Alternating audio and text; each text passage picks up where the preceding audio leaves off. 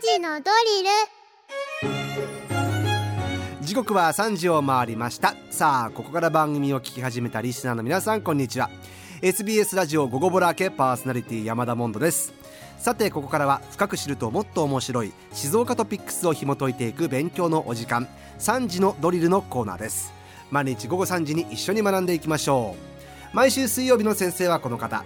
静岡新聞教育文化部長橋爪充さんです。お願いします。はいこんにちは。橋爪さん今日のメッセージテーマがはい。あの時ピザがありました。ピザって食べるピザですよね。食べるピザ。うーん。私にとってはねピザってはお袋の味なんすえー、肉じゃがとかじゃなくて？ああそうですね。むしろピザの方が記憶が確かどどういうことですか？あなんかよくねうちの母親がピザ作っててそれを食べた記憶があってピピッツァって言ってたんですよねその時。うわーかっこよ。えな釜で？いやいやいやいやなんだオーブン？オーブンです。あの普通にねガスガスコンロの上に置くオーブンで作ってた。それやっぱカナダ生まれの？いやーどうなんでしょうね。なんか何がま乗ってました、トッピングは？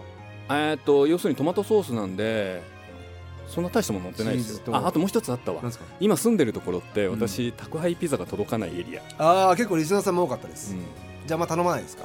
全然頼まないですね。頼めないと味いうかね。でもピザおふくろの味珍しいですね。また食べたいあのピザが。そうですね。ドウがなんかやたら扱った記憶。いやードウって言うんでしたっけ？あれ。はいはいはいはい。はい。耳んとことか耳んとことかね。ねめちゃくちゃほとんどパンみたいな感じだった。そうあいいですねさあそんなじゃあピザをつまみながら。はい。あないですねピザはね。あない。今日一緒に橋爪さんと取り上げる静岡トピックスこちらです。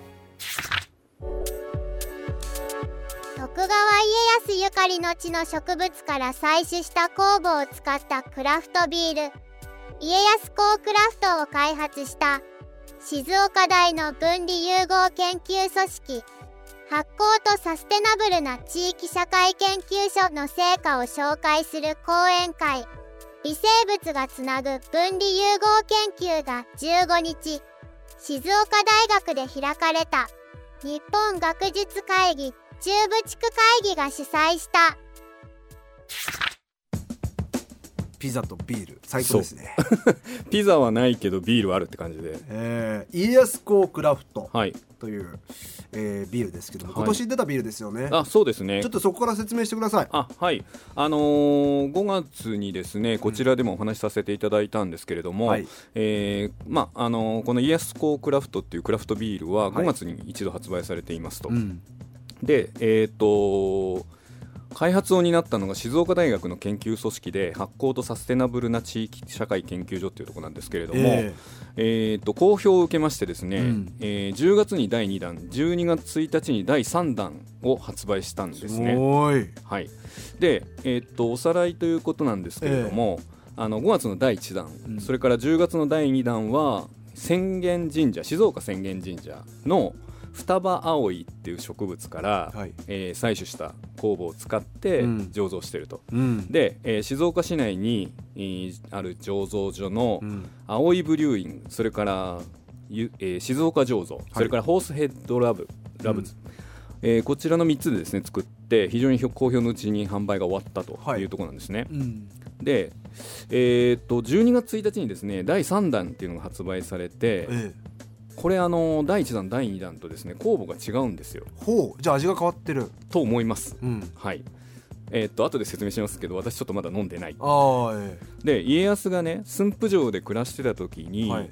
新茶お茶をね保管して熟成させてた茶壺屋敷っていうのが、えうん。静岡市葵区井川にあって山の奥の方ですよ、へえ、でそこのツツジから採集した花工房を利用してるんですって。ツツジ？はいへえそこからできるんですねビールが。あできるんですね。でえーっと醸造したのは同じ葵ブリューイング静岡醸造ホースヘッドなんですけれども、えまあ、スタイルが今回はゴールデンエールポーターセッション IPA ということで第一弾と若干違うということなんですよ、うん。で、えー、と私飲めてないって言ったのはですね、うん。なぜかと。なぜですか？あっという間に売れてしまったから。え？大人気ってことですか？そうそうそう。あのーもう多分手に入らないと思うんですけどあの静大の生協とかはい。駅のアスティってありますよね静岡駅の。はい。あそことかあと浜松とか東部の方でも大手スーパーで売ってたんですけれどもえあの2000本？330ml の瓶があって、うんうんうん。でほぼ完売らしいんですよ今。えああ2000本もそうすぐにまあでもやっぱりこうなんかなんですか？理由が面白いですもんね。そうそうそう、ん。だから結局第3弾っていうことだから、うん。もうすっかりブランドがなるほど。確立されているようなところもあるのかなじゃあ楽しみにされてた方もたくさんいるんでしょういるんでしょうね。そう。で一応まあそれはそれとしてですね、ええ。今回のニュースっていうのはこういうそのイヤスコークラフトっていうそのえー大学の先生たちがビール作るっていうようなプロジェクトについて、うん。日本学術会議の講演会で取り上げられたってことなんですよ。すごいですね。ええ。日本学術会議って割と今ニュースに出てくるのは、はい。あの会員の任命拒否っていう話うん3年前にあってそれまだ未解決でそれはそれでよろしくないことなんですけれどもそもそも日本学術会議っていうのはあの日本のうん。あの人文社会学とかうん。理理学とかうん。生命科学とかもいろんな分野の科学者がうん。87万人いるらしいんですけどもその人たちを代表する機関ということで、うん。まあ、あの国内はもとより海外に対してもそういう、まあ、あ発言をするというような立場なんですね。えで、えー、と地域の科学者と意思疎通を図るっていうことを目的えにうん。7ブロックに分けてるんですよ。日本の中で。日本の中で。うん。で、えー、と北海道東北関東中部って感じなんですけれども、ええ。ー今回の学術講演会っていうのはそのうちの中部地区会議が主催する講演会ということで、静大でどうも面白いことやってるぞっていう話で、じゃあその取り組みを話してくださいというような内容だったんです。え。いやなかなかねこれ本当にここから私事になっちゃうんですけれども、えすごくね感慨深いっていうと、まあ、実際に自分がってあの関わっているものではなくて取材者の立場なんですけれども、はい。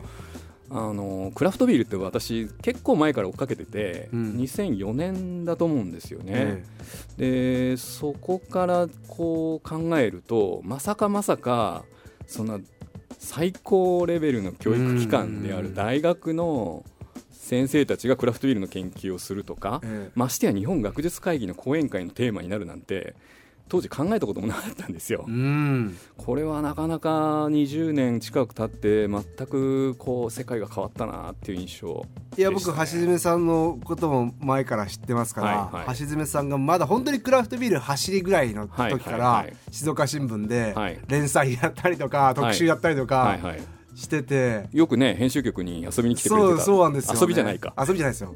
言ってましたけども、うん、はあだからそれのことを思うとそうここまで来たかクラフトビール。すごいなと、まあ、で結局ねクラフトビールの世界っていうのが質量ともに広がりを見せたっていうことと、えそれから大学それ自体も2000年代2010年代通して、うん地域連携ってものをすごく大事にする流れになってきたと思うんですよね。うん。でその合流地点があの今日あのお話しする、まあ、主役とも言うべき静岡大学の発酵とサステナブルな地域社会研究所なんだというふうに自分の中では思ってます。はいはいはい。はい、でやっぱりその大学が勉強してしかもその地域のブランドになってっていうところと、あとなんかそのやっぱビールっていうのもなんかそうそうそうそうそう。いいですよね。だからね結局分離融合っていうのはええ。文系の先生と理系の先生がええ。一緒のテーマで何か研究するってことじゃないですか、はい。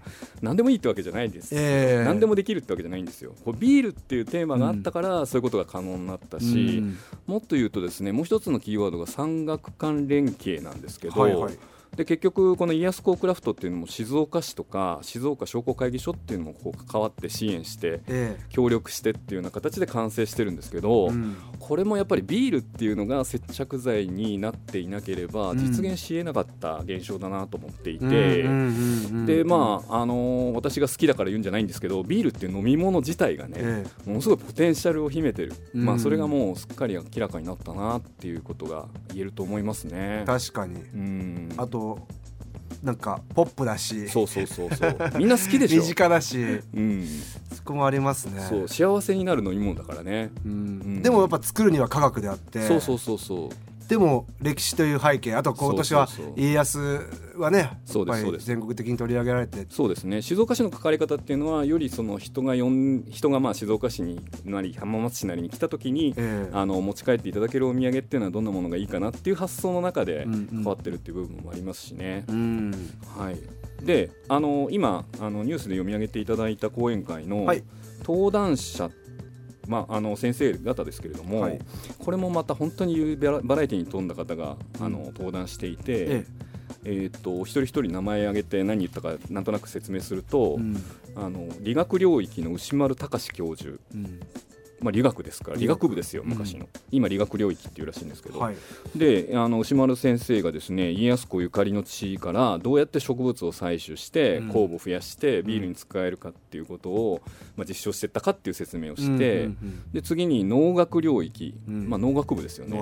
ねこちらの木村陽子教授はそういう植物採取を通して、うん。野生の酵母、まあ、だからその辺に生えている植物を通じて酵母をさ採取してくるってことあの培養するってことになるんですけれども、そのサンプルが今回のプロジェクトだけで、うん。約3000ぐらい溜まったらしいんですよ。うーん。3000種類ぐらい酵母があるでこれってビール以外にも使えるんじゃないかっていう発想で、うん。今低アルコールの新しい発酵飲料を作れないだろうかってかもうすでに派生してんじゃないですか、はい。新しい方向に。進めてるんですよ。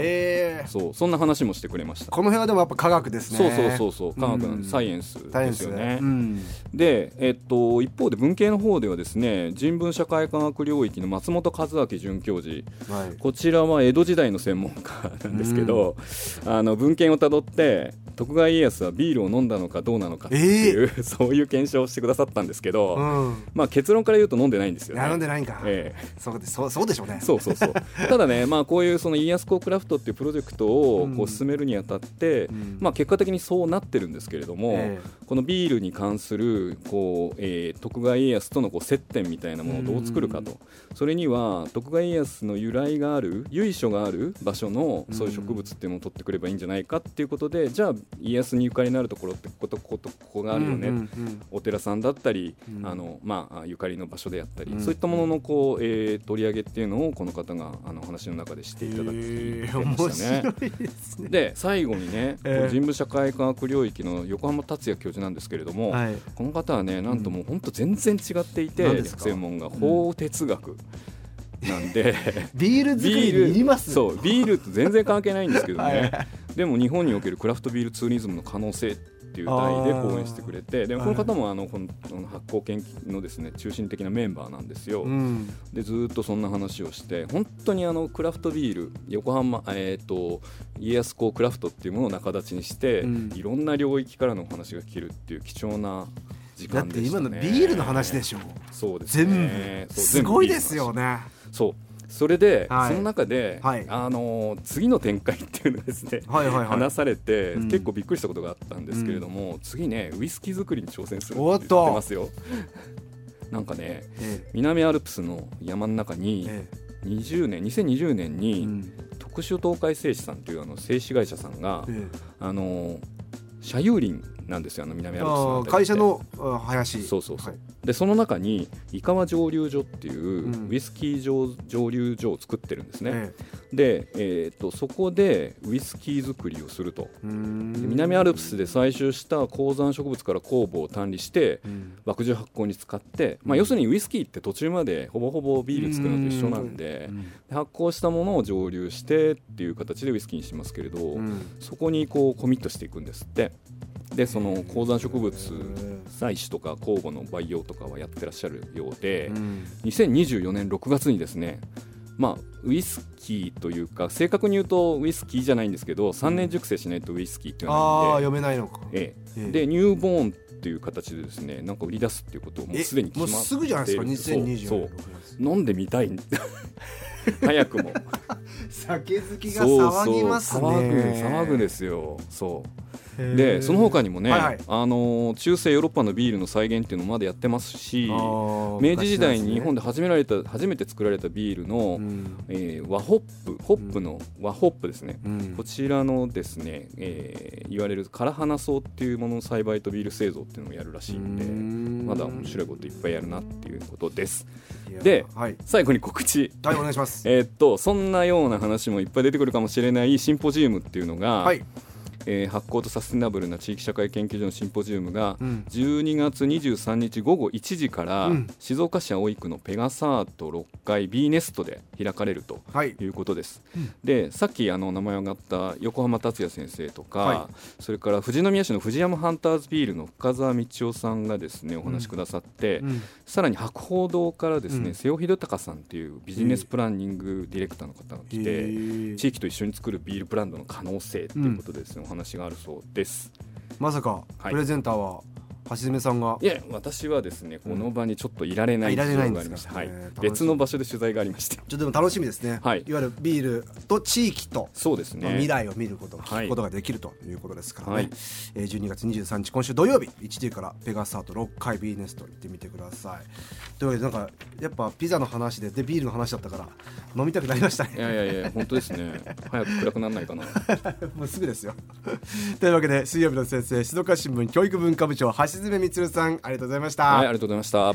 さあこのコーナー30のドリル聞き直すことができます。Spotify をはじめとした各配信サービスのポッドキャストにアーカイブ上がっておりますからチェックしてみてください。今日の勉強はこれでおしまい